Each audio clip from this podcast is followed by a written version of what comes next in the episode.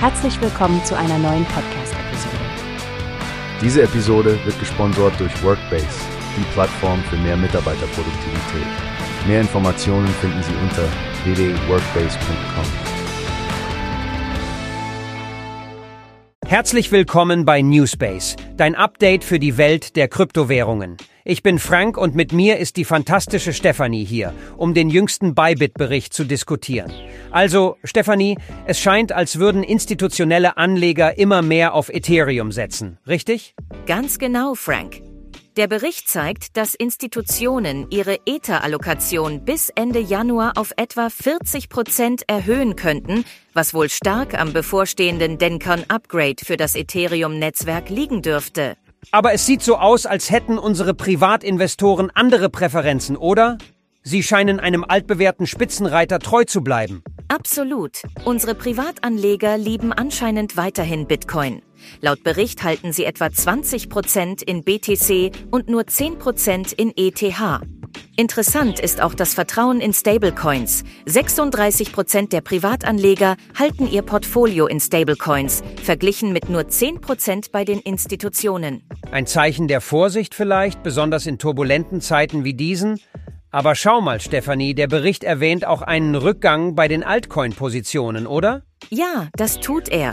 Es scheint, als ob sowohl Institutionen als auch Privatanwender ihre Bestände in Altcoins, insbesondere in volatilen Kategorien wie Meme, KI und BRC20-Token, im Januar reduziert haben.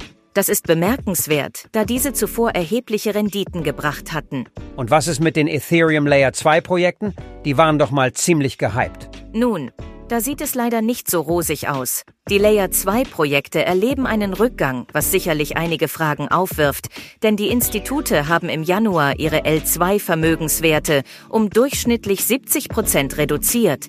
Da scheint definitiv eine Umstrukturierung im Gange zu sein. Spannende Zeiten, Stephanie. Wie Eugene Chung von Bybit es ausdrückt, könnten die Strategien der Institutionen ein Leuchtturm für die Händler sein, oder? Zeigen, wo der Wind herwehen wird. Auf jeden Fall. Solche Berichte sind immens wertvoll, vor allem für Neulinge im Kryptospace. Sie beleuchten die Dynamiken des Marktes und die Anpassungen der großen Spieler. Wir sollten das im Auge behalten. Vielen Dank, dass du das geteilt hast, Stefanie. Und an euch alle da draußen, vergesst nicht, den vollständigen Bericht durchzulesen, um euer nächstes Investment strategisch besser planen zu können. Besucht nach dieser Episode unbedingt Bybit für weitere Infos. Bleibt sicher und informiert, liebe Kryptofreunde. Bis zum nächsten Mal hier bei Newspace.